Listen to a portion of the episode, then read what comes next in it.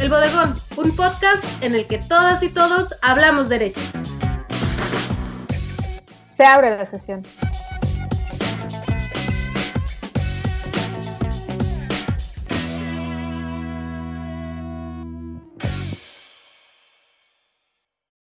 Hola, ¿qué tal audiencia? Espero que estén muy bien. Este día eh, nos toca hablar sobre un tema eh, muy importante para muchas y muchos y que ha causado bastante revuelo y hay tanto opiniones a favor como en contra.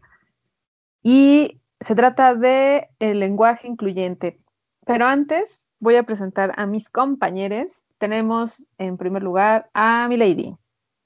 Bienvenidas y bienvenidos a esta edición. Me da mucho gusto estar con ustedes el día de hoy en estos, los primeros días de octubre, cuando son las lunas más bonitas del año.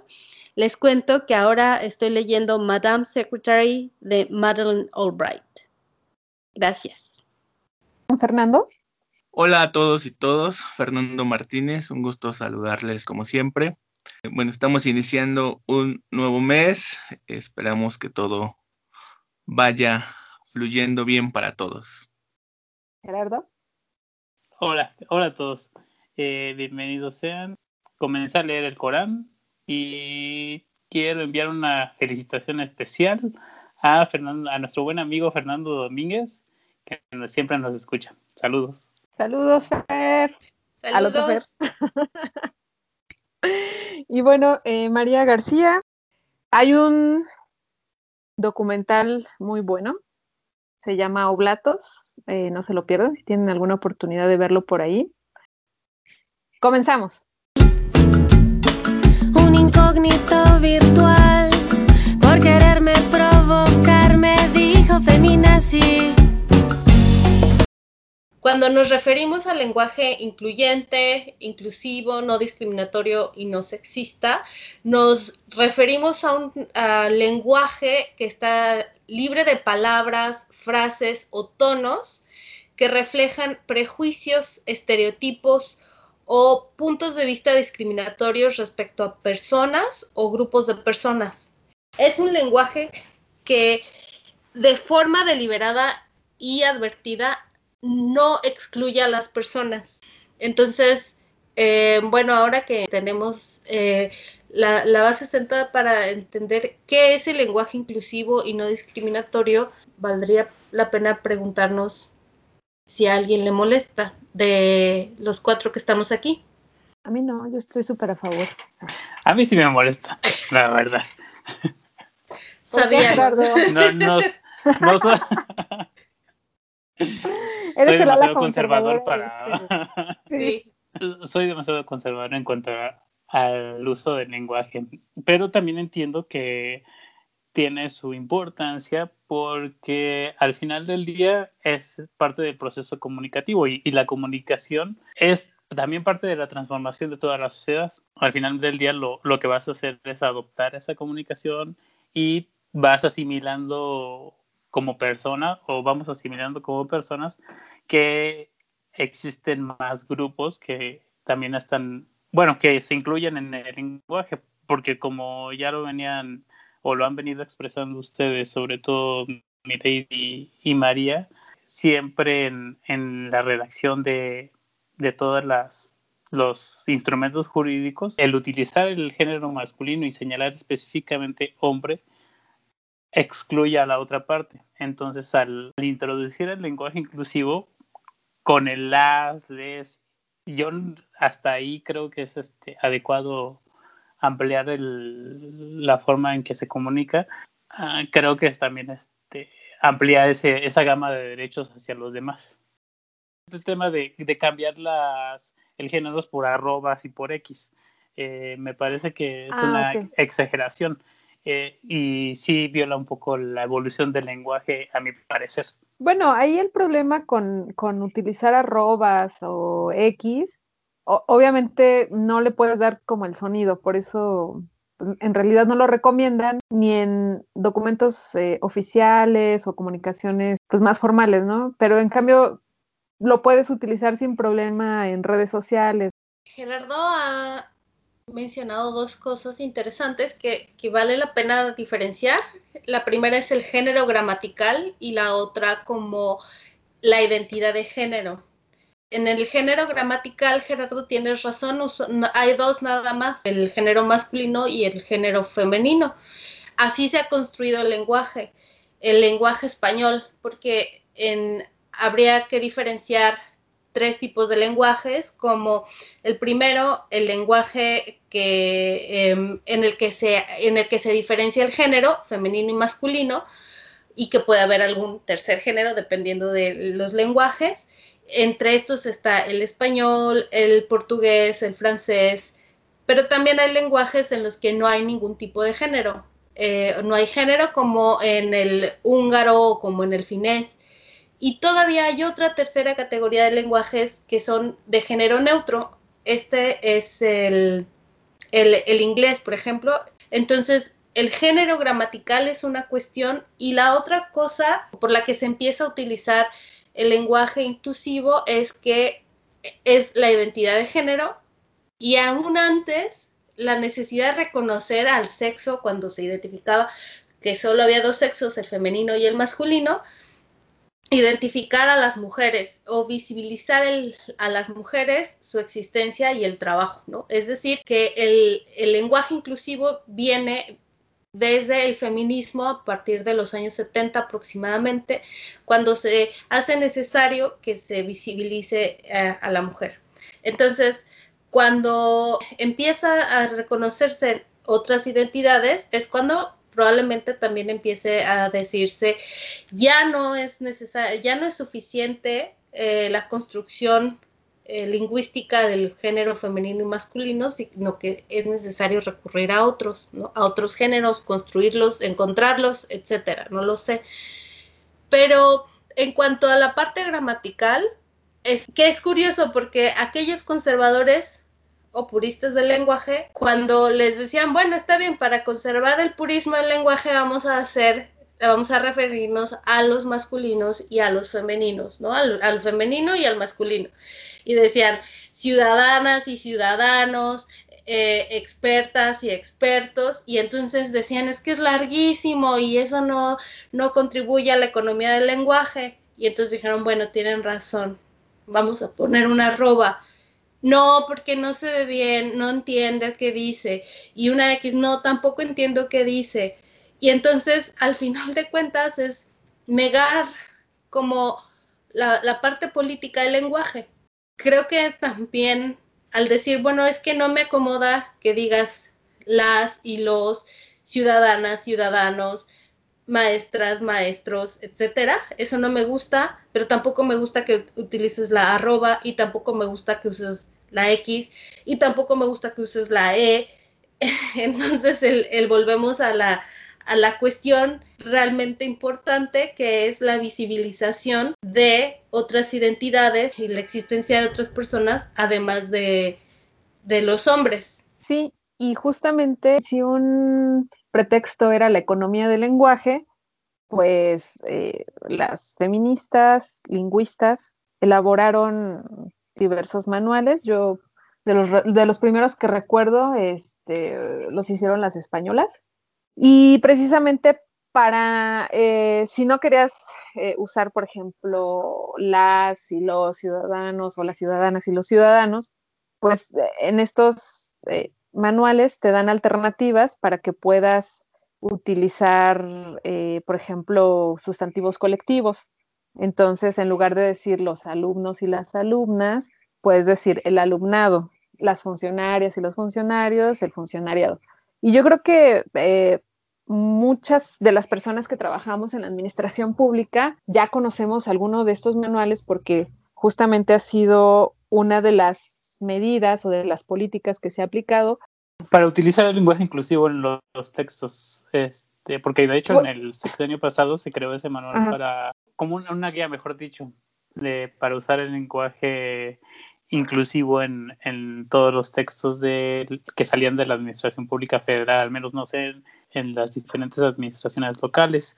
Ahora sí que en cuanto a textos jurídicos, por lo menos en el español, que es también un lenguaje muy rico en cuanto a, a sinónimos que es importante para todos los profesionales del derecho que conozcan, que sepan redactar, es también ampliar ese vocabulario, porque por ejemplo, sí se podría, generalmente pues no estamos hablando ya de solamente de géneros, estamos hablando de personas. Entonces creo que ahí ya engloba, este, hay una palabra que engloba todo, todo ser humano sujeto de derecho. Y es complicado, por lo menos para algunas generaciones. A nosotros creo que nos tocó la, esa transición para poder adaptar eh, nuestros textos, la redacción que estamos haciendo para, inclusive partiendo de, de lo que hablábamos, de, de, conceptos de derechos humanos que, que no estábamos acostumbrados, porque nosotros los conocíamos como garantías individuales anteriormente eh, y que se transformaron o se reconocieron, mejor dicho, como, como derechos humanos en su oportunidad. Y pues sí, es parte de la comunicación, de todo, lo, de todo el código de comunicación que tiene que irse transformando y que representa un cambio para, para beneficio. Por esa parte yo estoy a favor de, de utilizarlo, pero estoy en contra de que se trate de distorsionar o de cambiar la forma de, de comunicar, de, mejor dicho.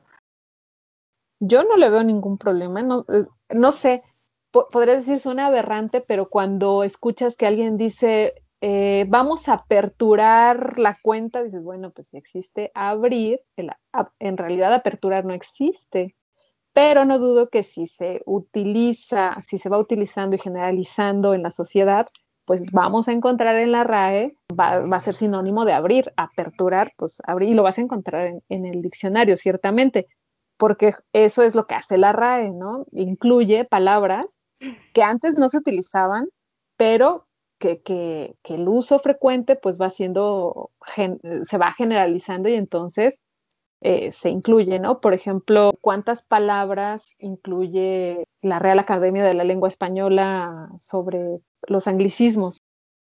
Dos cosas respecto a lo que eh, acaban de mencionar y que se me hace muy interesante. Los, de repente habíamos hablado del abogañol antes y una palabra que de pronto no existía y que yo empecé a escuchar mucho es mandatar y es terrible porque no existe en el español, ¿no? Entonces, o queremos ser muy puristas del lenguaje y vamos a hacerlo, y entonces vamos a cuidar de no utilizar palabras como aperturar, accesar, eh, mandatar, o vamos a admitir que la pragmática también puede modificar el lenguaje y que entonces eh, habrá necesidad de adecuarlo, de adecuar nuestra habla también. Y la otra cosa, cuando nos referimos a la Real Academia Española de la Lengua, la academia es real porque en España tienen una monarquía y es española porque es de España, pero no quiere decir que no tenga que regir el mundo hispano en general. Es como un poco de pensamiento colonial de madre patria, la, la, la, colonizadora, y, y, que ella nos diga esto, ¿no? Que ella, eh, y es como un argumento de autoridad, volvernos hacia ella y decir, pedirle algo que no está en su, en su naturaleza, ¿no? Que es que venga a discriminar el uso político del lenguaje. Ellos te, terminan por eh, aceptar las convenciones pragmáticas de los, de los usuarios de, las de la lengua española pasado mucho tiempo. Y en México tenemos la Academia Mexicana de la Lengua y en Argentina tendrán su Academia de la, Lengua y en Colombia también. Y entonces, cada vez que no, nos volteamos hacia España, perdemos un poco de autonomía lingüística, perdemos un poco de, de independencia lingüística también. Sí, uno, es, una, es una autoridad del lenguaje gramatical, pero la gramática no está al, al centro de esta discusión del lenguaje inclusivo, porque como lo dijimos, el género lingüístico existe y la cuestión es cómo vamos a hacer para que el lenguaje que usamos de forma cotidiana refleje la existencia de otras personas, que también son la norma, ¿no? Bueno, esto eh, en un momento voy a, hablar sobre qué, quiero decir con que la existencia de personas que también son la norma. Pero la pregunta que es esa, ¿cómo vamos a hacer visibles a las mujeres como sujetos de derechos y cómo vamos a hacer también quitarle la parte discriminatoria a muchas palabras? Es decir, eh, palabras que se han utilizado para insultar por condición de, etnia, por condición de clase social, por condición de físico, etcétera, también eso es discriminatorio y esa es la otra parte del lenguaje inclusivo que también se, trata dentro de la discusión política de, cómo hablar, cómo quitar el contenido negativo a ciertas palabras. Hasta aquí dejo esta parte de mi intervención por si Fer y Gerardo quieren decir algo.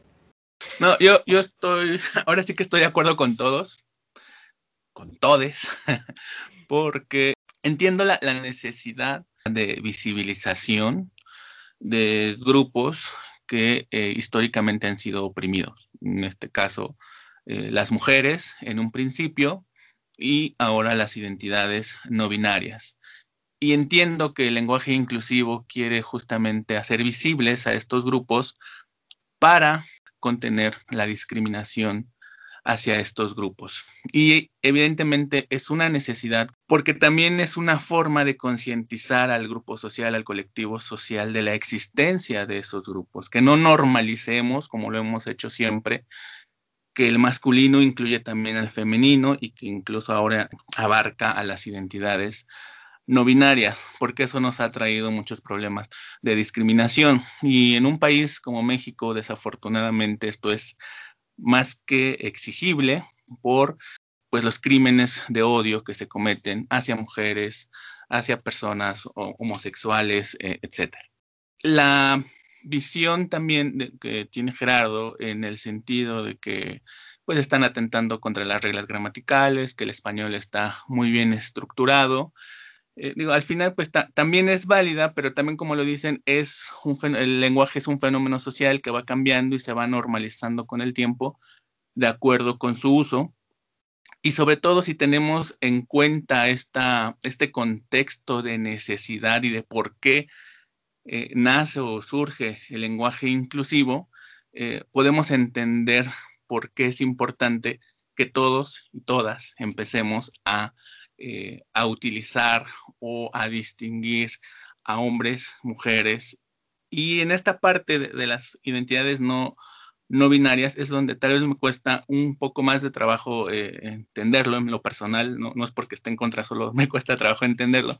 Pero también lo cierto es que tenemos una estructura mental muy definida de acuerdo a nuestras costumbres, nuestras tradiciones, en el contexto en el que nos desenvolvemos porque al final de cuentas también el género pues es un, es un producto cultural, ¿no? La, cultura, la sociedad va identificando o va definiendo lo que es lo masculino, lo que es lo femenino, y esto es, eh, pues no es fácil, es complejo y es difícil entenderlo. Y ahora el problema es justamente decir cómo se va, cómo nos vamos a acercar o cómo vamos a hacer para hacer eh, visibles o identificables esas o todas las identidades en lo particular, al principio, cuando empezó a, hablarse del lenguaje inclusivo, a utilizarse el lenguaje inclusivo, no estaba para nada de acuerdo porque me parecía muy, muy extraño, justamente usar el arroba, usar el tachecito, y, ahora se me hace complicado utilizar la, E para, para, todo, o bueno, no para todo, sino, insisto, para identificar a estas, a estas identidades, valga la redundancia, y es lo que a mí en lo personal me cuesta un trabajo. Yo sí utilizo, eh, o sea, identificar los y las, eh, identificar eh, hombres y mujeres, en fin, identificar eso, pero ya utilizar el, insisto, me cuesta trabajo, no porque no esté de acuerdo, sino porque tal vez mi, estructura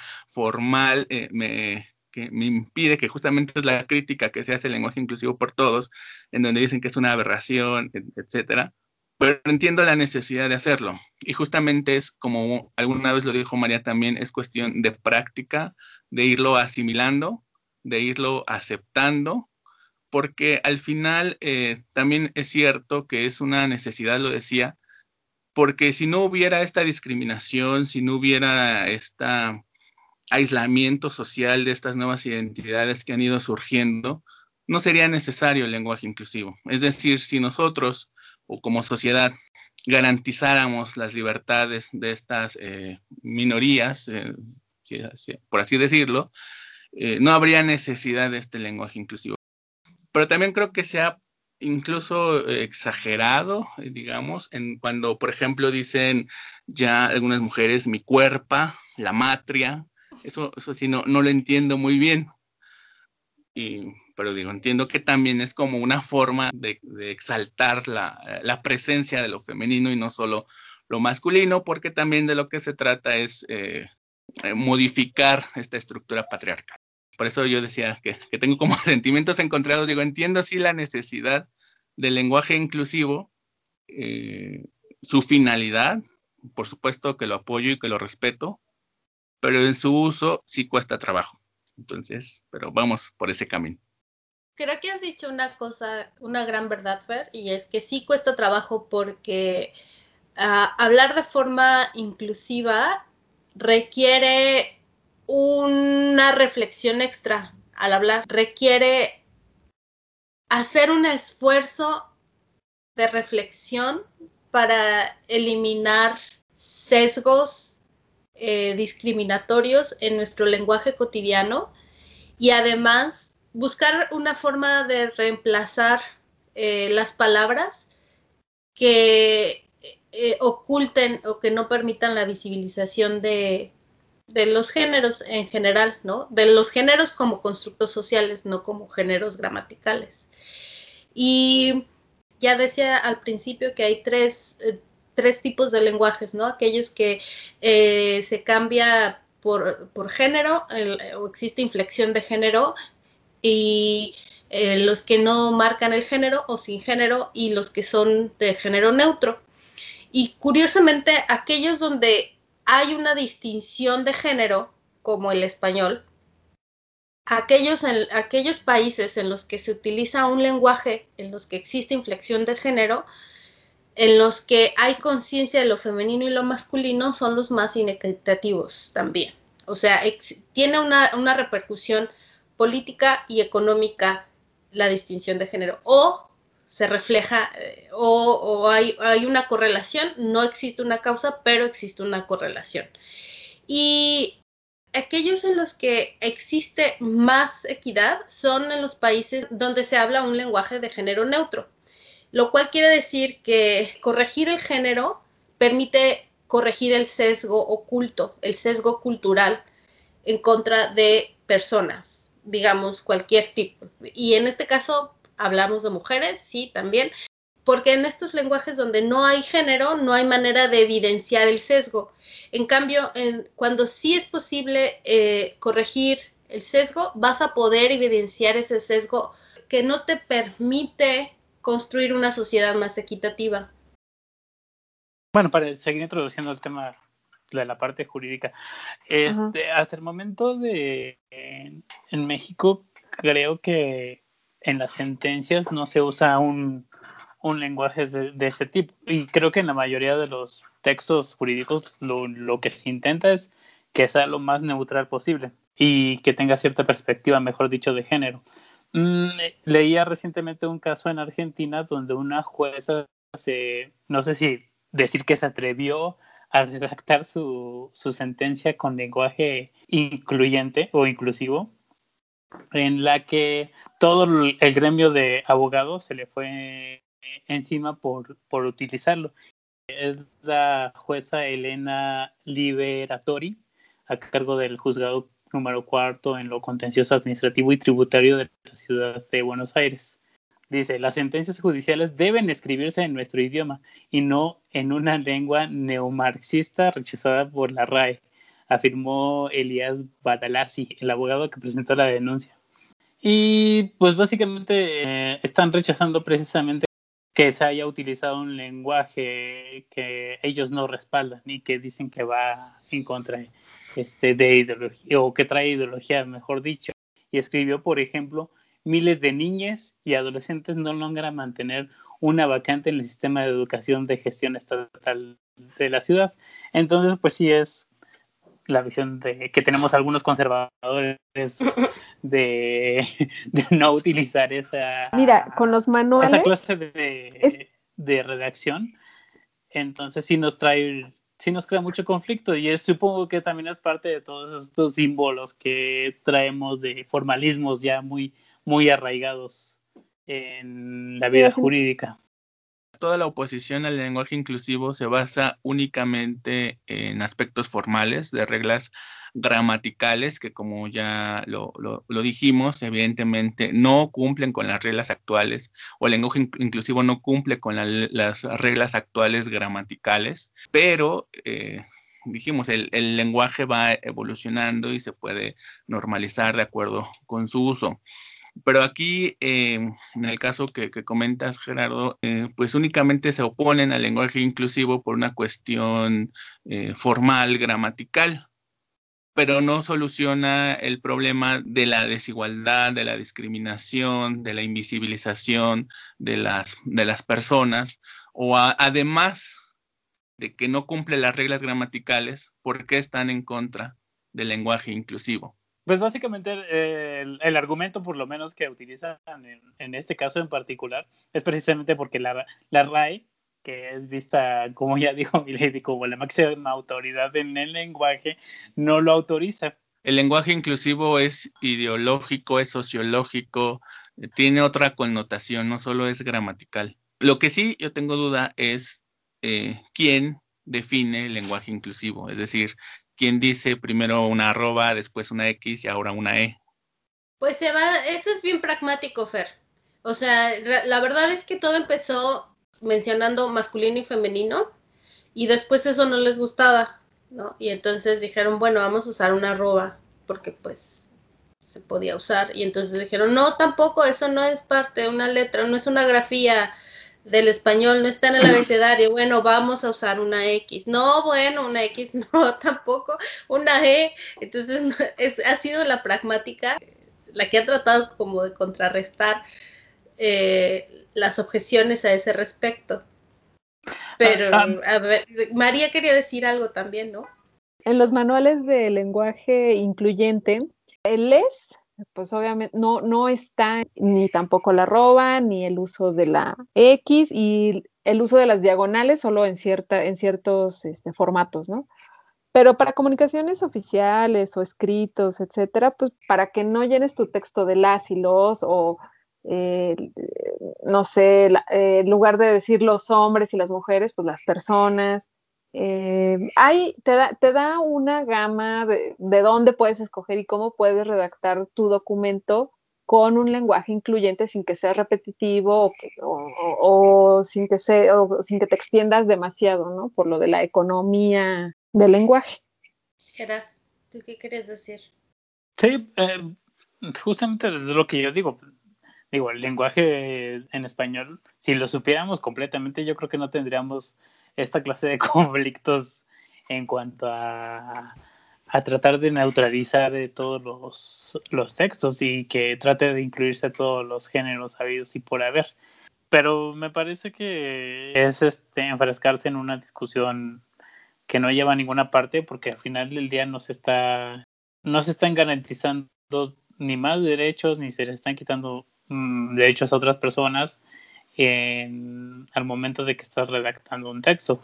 Es importante que todas las, las nuevas generaciones al menos y la de nosotros tengan conocimiento de estos manuales de, o guías que, que existen actualmente en la mayoría de los, al menos en México, no sé en otros, en otros lugares, eh, de esta guía de, de lenguaje no, no sexista, inclusivo, con perspectiva de género que precisamente eso también ha sido como que en beneficio para reconocer ciertos derechos a, a personas, a grupos vulnerables. Sí, y yo creo que más que normalizar el lenguaje inclusivo, también se tiene que concientizar sobre su uso y por qué se está usando el lenguaje inclusivo, ¿no? ¿Para qué nace, para qué surge el lenguaje inclusivo y por qué es importante su uso? Actualmente, ¿no? Porque decías, eh, bueno, un, un escrito, un lenguaje inclusivo, pues no, no cambia, pero si quien lo escribe tiene la conciencia de por qué está usando ese lenguaje inclusivo, que entiendo que todos los que utilizan o utilizamos, en su caso el lenguaje inclusivo, tenemos esa conciencia, es un gran cambio y un gran avance social para favorecer a todos los grupos no, no visibilizados actualmente.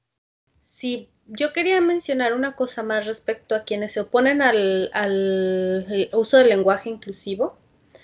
Uh, ya dijimos que existe eh, la parte de quienes se, eh, de los conservadores en cuanto a tradición, el, la parte del gramatical y hay una, una, nueva categoría de oposición, diría yo, pero que también implica eh, una reflexión jurídica y es quienes se oponen a él a el tipo de lenguaje eh, inclusivo y no discriminatorio desde la libertad de expresión desde quienes dicen, bueno, pues eh, no me parece, no, no les importa la parte gramatical, no les importa la parte lingüística ni de tradición, simplemente dicen yo no voy a hablar de esa manera porque eso atenta en contra de mi libertad de expresión y yo tengo derecho a expresarme como se me dé la gana. Y este es un debate que yo no he escuchado tanto en México, pero en, bueno, en Canadá, que es donde estoy ahora, eh, sí, sí me ha tocado ver que hay alguien que, que, que, se opone de esa manera hablando de su libertad de expresión, diciendo que pues no lo pueden, no le pueden obligar a hablar eh, en lenguaje inclusivo, incluyente, perdón. Es un argumento que vuelve sobre lo mismo, ¿no? Que las personas pueden expresarse como quieran y que eh, establecer que el uso del lenguaje inclusivo es en contra de su propia libertad de expresión, de su libertad individual de expresión. Y digamos que podría ser, pero eso es quitarle también al, al lenguaje la posibilidad de expresión política y el uso político del lenguaje. Aunque esta persona pueda ser la persona más consciente y la persona, digamos, menos discriminatoria, si no hace una reflexión sobre el contenido de, las palabras, sobre el significado pragmático, el significado y el, el, contenido de las palabras. Eh, entonces, sí, sí, sí puede estar atentando contra otros, sí puede estar discriminando a otras personas y creo que esa, esa, ese derecho, como hemos hablado la vez pasada sobre derechos humanos, el derecho a la dignidad y el derecho a ser reconocido estarían como en conflicto con esa libertad de expresión. Y en esa parte tienes toda la razón, mi lady, porque si tú no te haces consciente de la forma en que está estructurado el lenguaje o la lengua, porque no solamente es una cuestión de decir, no, porque me parece absurdo, me parece ridículo, ajá, pero ¿por qué te parece ridículo? ¿Sabes la fuerza que tiene a nivel cultural la lengua? ¿Sabes que puede modificar realidades? sabes que es un vehículo de, de lo que piensas, de cómo piensas. Por ejemplo, eh, puede ser un vehículo de odio, ¿no? Cuando eres una persona, digamos, que le tiene aversión a las personas africanas o, a las personas homosexuales. Y lo vemos también, obviamente, hacia las mujeres, ¿no? Sobre todo, y, y si han tomado algún curso sobre perspectiva de género, seguramente ya les pusieron los ejemplos de ciertas palabras que utilizadas hacia las mujeres tienen otro concepto, otro significado. Y eso es lo que hay que cambiar, ¿no? Porque el, el lenguaje o la lengua es el, el, vehículo de nuestras ideas y tenemos ideas equivocadas seguramente, ¿no? Sobre las otras personas hay que ser conscientes y cambiar la forma en la que estamos expresándonos. Quisiera retomar esto que dices, María, sobre incluir a las mujeres y visibilizarlas, lo que hemos estado hablando. También es que una nueva discusión alrededor del, lenguaje inclusivo o de la problematización de, este, de esta forma de hablar es que se entiende que el lenguaje inclusivo es para incluir a quienes se quedan fuera de la norma. La pregunta es, ¿qué es la norma? Quienes revisan esta noción de, lenguaje inclusivo es, bueno, y las mujeres y los trans y las lesbianas, los transvestis, todos los no binarios, no están fuera de la sociedad, sino que están dentro. Entonces, no es que los estén incluyendo como porque están fuera de la norma, sino que ya deberían estar, estar considerados como parte de la sociedad, ¿no? Y entonces se preguntan si, si cuando se habla de inclusión en términos de género, se está diciendo que, están fuera de la sociedad o, por qué se les incluye, ¿no? Y yo la pregunta que, la respuesta que me he dado es que porque hasta ahora sí son parte de la sociedad, pero no, no se había visibilizado cómo se ha venido viendo, ¿no? Durante los últimos años y reconociendo su espacio y contribución a la sociedad, no importando su derecho a existir incluso en el lenguaje, ¿no? Eh, diciéndolo de esta manera muy, muy general. Y la otra cuestión es que hace una semana decía yo que había leído este libro de Caroline Criado Pérez y ella muestra cómo con datos duros la norma en el pensamiento general es el hombre. Para cosas muy prácticas, el diseño de los cinturones de seguridad eh, para los autos, la dosificación de medicinas, cuántas dosis debes de tomar de alguna, de, lo que sea. En general, las pruebas se hacían en hombres. Cuando pensamos en algunos, eh, e, en algunas profesiones dichas en, en masculino, en género neutro, para decirlo, de esa manera, quienes vienen a la mente de forma, en primer lugar, es un hombre.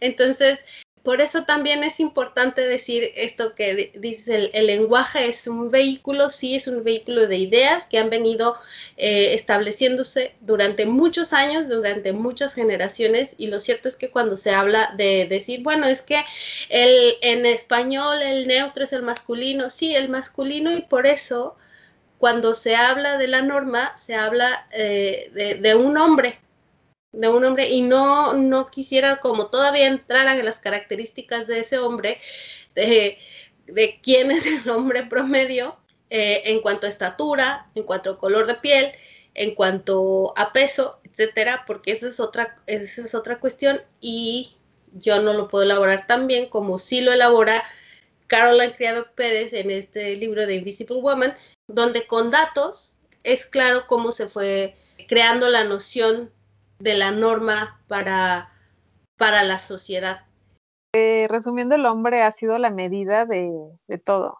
También recuerdo que nos habías comentado sobre la construcción de espacios, la arquitectura y todo está diseñado con base en una figura eh, masculina.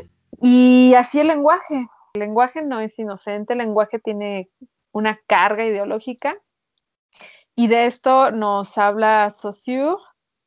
Eh, posteriormente, Julia Cristeva toma ideas de Saussure, de Levi-Strauss, de Lacan, de hecho, y entonces arma su, su propia teoría y ahí nos habla de la importancia del lenguaje o de la lengua. Que también es sustento lingüístico para el lenguaje inclusivo, ¿no? Que no es una aberración lingüística, no obstante que la Real Academia Española no la haya aceptado, lo cierto es que muchos estudiosos de la lengua han aportado ideas para construir la base lingüística del propio lenguaje inclusivo, ¿no? El lenguaje no es inocuo y que retomando lo que le dijeron a la jueza en Argentina sobre que un, un lenguaje marxista y no sé qué, todos tenemos una ideología, lo sepamos o no, sepamos que existe o no, la tenemos nuestro lenguaje refleja la ideología que tenemos. Entonces, incluso aquellos que dicen, bueno, es que tienes una ideología de izquierda o tienes una ideología feminista y, por eso hablas así, sí, y tú tienes otra ideología y por eso te molesta que yo hable de alguna manera o hablas de la manera que hablas. Entonces, todos aquí tenemos una ideología y todos nos vemos al mundo desde cierta perspectiva debido a nuestra ideología. Entonces, el hablar del lenguaje inclusivo Eh, también he, visto como que en algún momento eh, hay como una crítica al uso ideológico del lenguaje, pero pues es que en todo momento eh, estamos moviéndonos dentro de la propia ideología, dentro de lo que nos hace dar sentido o crear sentido a la realidad en la que vivimos.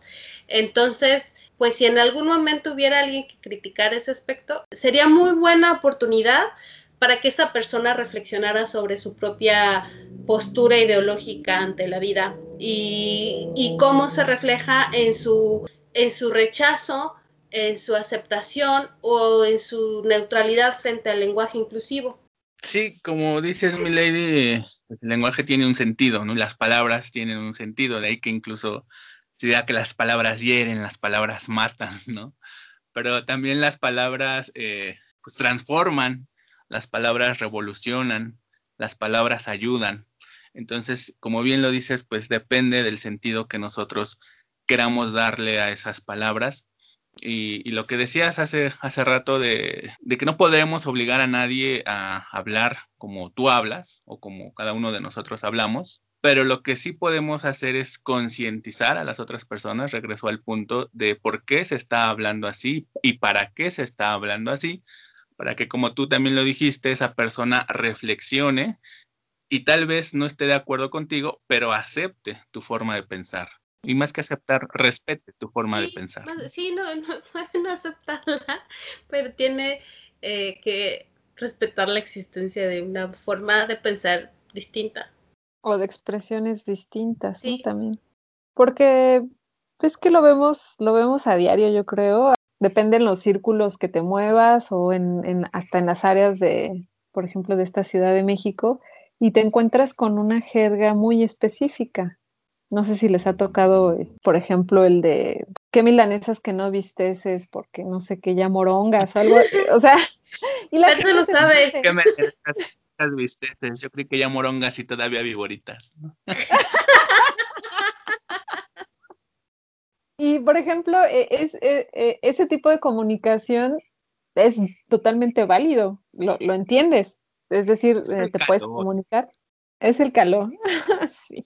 Eh, también, aparte de todas las guías que existen, la ONU propuso algunas orientaciones para el empleo del lenguaje inclusivo de un lenguaje inclusivo en cuanto al género en español. Y entonces, la primera estrategia es evitar expresiones discriminatorias, Después es visibilizar el género cuando lo exija la situación comunicativa y no visibilizar el género cuando no lo exija la, situación comunicativa. Eh, dentro del primer caso, como evitar expresiones discriminatorias, hay un ejemplo que es muy común y que dice así. El profesor Gómez y Alicia vendrán al almuerzo. Y entonces, eh, cuando este, eh, este, este ejemplo leído así puede parecer inocuo, pero cuando vemos al más inclusivo vemos que dice, el profesor Gómez y la ingeniera vendrán al, almuerzo, profesión y apellido en ambos casos. Es un ejemplo muy claro. Y en algún momento, en alguna de nuestras pláticas había salido el uso del diminutivo para referirse a las mujeres no se refieran en diminutivo a las mujeres. Puede decir, ay, es que es de cariño. Pues sí, pero no, porque a los hombres no se les refiere, no se refieren en el diminutivo, ¿no? O sea, no le dicen, ay, va a venir eh, el licenciado Pedrito y no, no dicen eso, va a decir el, profesor Gómez, ¿no? Para utilizar el mismo ejemplo, y Alicia o Ali, pues no, eh, eh, es bueno referirse a las personas de la misma manera, si en ambos casos estamos utilizando la profesión y el apellido, no hay por qué distinguir, solo eso. Y un, caso más que en algún momento habíamos eh, tenido la oportunidad de discutir, no necesariamente eh, frente a, los bodegueres, es el del uso de la señora y, el, y señorita. No usemos señorita. No, no tenemos necesidad de hacer explícito el, el estado civil de, ninguna persona. Y así como el Señor nunca sabemos si está casado o no, sino simplemente se usa Señor para los hombres, que se use el de señora también para las mujeres y que sea una norma el utilizar ese, ese, ese título de cortesía, si es que no nos han dicho que es doctora, por ejemplo. Otra, otra joven para los... o joven, ¿no?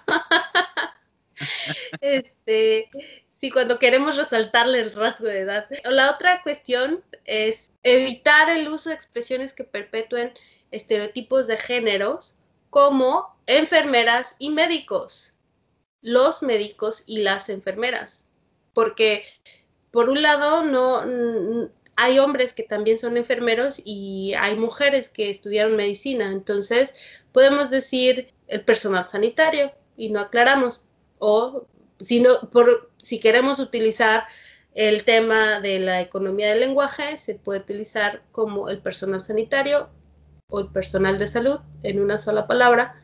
Lo invitamos a acudir con su esposa al acto, pues con su pareja.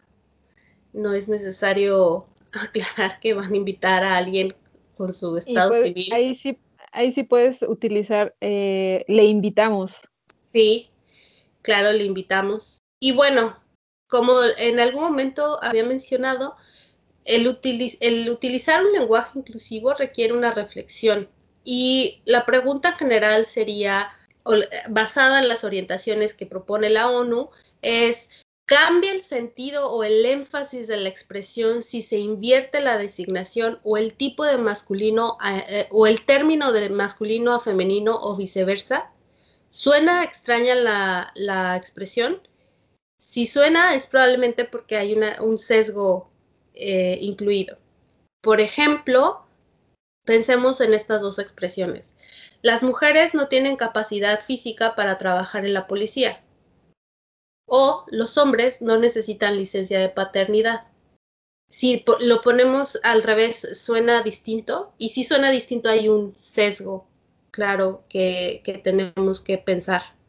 En cuanto ah, a la siguiente orientación que propone la ONU sobre visibilizar el género cuando la comunicación eh, o cuando la situación comunicativa lo exija. Esto es, aunque, aunque, no les, aunque no nos guste mucho, se tienen que emplear pares de femenino y masculino cuando se deba utilizar, ¿no? Los niños y las niñas deben asistir a, la primera clase con sus padres. El tribunal está integrado por, la, por juezas y jueces de distintos países, señoras delegadas y señores delegados, como un saludo en una intervención oral, emplear hombres y mujeres, varones y mujeres, cuando así se requiera. Por ejemplo, eh, las nuevas políticas sanitarias benefician a mujeres y varones por igual. Se quiere resaltar el hecho de que eh, las políticas van a beneficiar a ambos sexos. Y eh, cuando se habla de los cargos, es bueno hacer referencia al hecho de que se trata de una de una mujer presidenta, jefa, jueza, auditora y eso es cuando la situación comunicativa requiera que se visibilice el género. Pero como has dicho, María, hay situaciones en las que no es necesario visibilizar el género. Por ejemplo, eh, eh, los funcionarios públicos, puedes bien decir el funcionarado, eh, los trabajadores, los empleados, se puede decir el personal, para no referirse a los maestros, se puede decir el cuerpo docente, etcétera. En, pocas palabras, eh, requiere reflexionar sobre lo que vamos a decir y cómo lo queremos decir. La, idea es tender a una, a una sociedad más igualitaria, más equitativa, y eso también pasa por el lenguaje. Bueno, yo estaba pensando que si ha adquirido cierto auge el uso de, este tipo de lenguaje y pues al final del día creo que si no lo estamos usando, podríamos incurrir en alguna discriminación porque no estamos adaptándonos a, esa, a esta nueva tendencia. Y sobre todo porque se supone que en nuestros textos o en la forma que estamos redactando, eh, estamos tratando de, por lo menos nosotros como profesionales del derecho, tener, debemos de tener esa perspectiva de derechos humanos. Como lo dijimos, no podemos obligar a nadie a utilizar el lenguaje inclusivo, depende, como bien lo ha dicho Milady, de una reflexión personal de que tú aceptes, tú asimiles por qué la necesidad y la importancia de utilizar el lenguaje inclusivo. Pero a mi, a a la, en la forma en que se está redactando cualquier, cualquier texto debería de ser neutral, ni, ni siquiera tendría que tener una ideología, porque precisamente uno, creo que una de las cuestiones ahí de sus argumentos de los detractores de, de este tipo de, de nuevas formas o usos es precisamente que se está incluyendo una ideología de, de género o estar tratando de, de, influir en las nuevas generaciones. Eh, aquellos que dicen, no, bueno, es que tú quieres imponer la ideología de género, no, solamente tendrías que reconocer que yo veo el mundo desde un punto de vista distinto y que tú, aunque quieras creerte como de ideología neutra no, o sin ideología, eso no existe. Todos tenemos una ideología. Bueno, yo quiero decir que la ideología de género no existe. Pero, por otro lado, a ver. Es un término que también utilizan como el de feminazi para desacreditar eh, los aportes del feminismo en la lucha de los derechos de las mujeres. Entonces, eh, hablemos mejor de feminismos o de teorías feministas. Los que están en contra o los que argumentan esa cuestión de ideología de género, lo que tratan de de mantener eso es la exclusión de, de los demás grupos, porque incluso creo que al menos cuanto a esa clase de argumentos, donde más lo, lo he llegado a escuchar es precisamente en, en al momento de, del feminismo radical, que tratan de imponer esa clase de ideología al, en cuanto al movimiento LGBTQ. Pero fíjate que hasta, hasta en eso hay una, una variedad enorme de de teorías eh, y corrientes feministas, hay una variedad que incluye a los grupos eh, lésbicos, bueno, LGBTIQ. Y no, no, no podemos hablar como de una masa, porque en realidad son pequeños, o más bien son grupos que puedes identificar como feministas o no feministas, que tienen diversas agendas, que tienen diversas corrientes de pensamiento y creo que ahí está otra de las, de las fallas de las personas conservadoras cuando dicen ideología de género y ni siquiera saben de lo que están hablando y pretenden ahí incluir también a los movimientos LGBTTIQ. Porque si hablamos también de ideología de género, entonces estamos hablando de ideología de género machista, que es lo que se trata de mantener. Pues, pues es que más bien estamos hablando del patriarcado, que es toda esta super mega estructura que está en, todos lados, más bien. Nada más quisiera comentar que la ideología de género, eh, sí como dice María, es como una estrategia de desinformación. Eh, no es propiamente una ideología en términos, eh, digamos, politológicos, sociológicos, sino más bien es una es un arma que han utilizado los grupos eh, conservadores para oponerse a las luchas de los grupos progresistas. Entonces, cuando alguien diga ideología de género, pues sean escépticos y escépticas. Aléjense, aléjense y cuéntenselo a quien más confianza le tengan. Sí, esa persona no, no entiende, no entiende el tema de la ideología y solo está repitiendo cosas. Que ve en Facebook. Que ven. Pero bueno, ahora que las que quienes nos están escuchando nos digan si les gusta la idea de usar el lenguaje inclusivo, si no les gusta, eh, eso estaría padre que nos contaran en, en los comentarios. Muy bien, creo. entonces así terminamos. Hasta luego. Hasta luego. Hasta luego. Hasta luego. Bueno, yo nada más quisiera eh, decir que nos tengan paciencia a los que todavía no estamos tan familiarizados con el lenguaje inclusivo, que no se enojen con nosotros por no utilizarlo. Les vamos Me a tener paciencia. O por que- utilizarlo también se enojan. que tengan paciencia porque, como lo hemos discutido, exige de cada persona una reflexión que no es fácil y que es eh, pues profunda de sensibilización, de concientización para entender la finalidad del lenguaje inclusivo. Aunado, bueno, a todas las estructuras eh, mentales que tenemos desde la sociedad, desde niños, desde chicos, y todo el pues toda la oposición que actualmente existe al lenguaje inclusivo, que a muchas personas puede hacerles dudar de si es o no correcto el uso del lenguaje inclusivo. Y también si quieren luchar contra ese lenguaje, por favor háganlo. Yo me uno. Ay, Ambas para Gerardo. Este, vale la pena ser pacientes y tomarlo con humor. Sean pacientes. También. Bueno, ahora vamos a hablar en, en- en femenino todo porque somos las personas. Sí, Y no me Ya importa me- si te incomodas, Gerardo. Sí, eso está, eso está muy interesante, María, porque no, cuando alguien dice buenos días a todas, las todas están, las personas dentro de ese salón no se sienten, no se asumen, ¿no? Es como de, porque Claro. nada más le está diciendo a las mujeres, ¿no? Pero todas aquí somos personas. Nueva regla del lenguaje inclusivo. Tenemos nuevas, tenemos muchas opciones para quienes Sí. quieran, quieran usar el lenguaje inclusivo.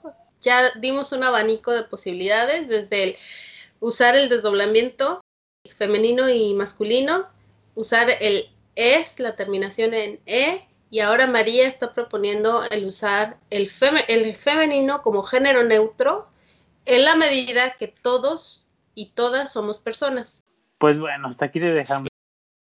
No me llames femina si no, solo porque mi autoestima ya te amenazó. Suscríbanse a nuestras redes sociales. En Facebook nos encuentran como el Bodegón Podcast, Instagram y Twitter como Bodegón Podcast. Dejen sus comentarios. También estamos en YouTube. Mándenos memes. Bueno, bye. Adiós. Adiós. Adiosa. Adiós. eh. Se cierra la sesión.